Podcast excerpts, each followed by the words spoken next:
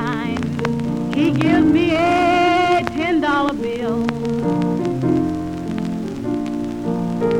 If I ask him for a dime, he gives me a ten dollar bill.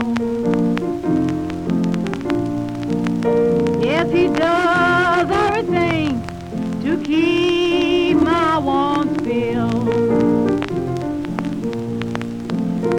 If my black angel would leave I believe that I would die.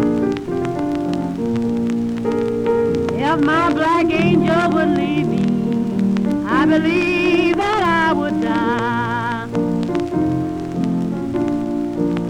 And if I see him looking at another woman, I just scream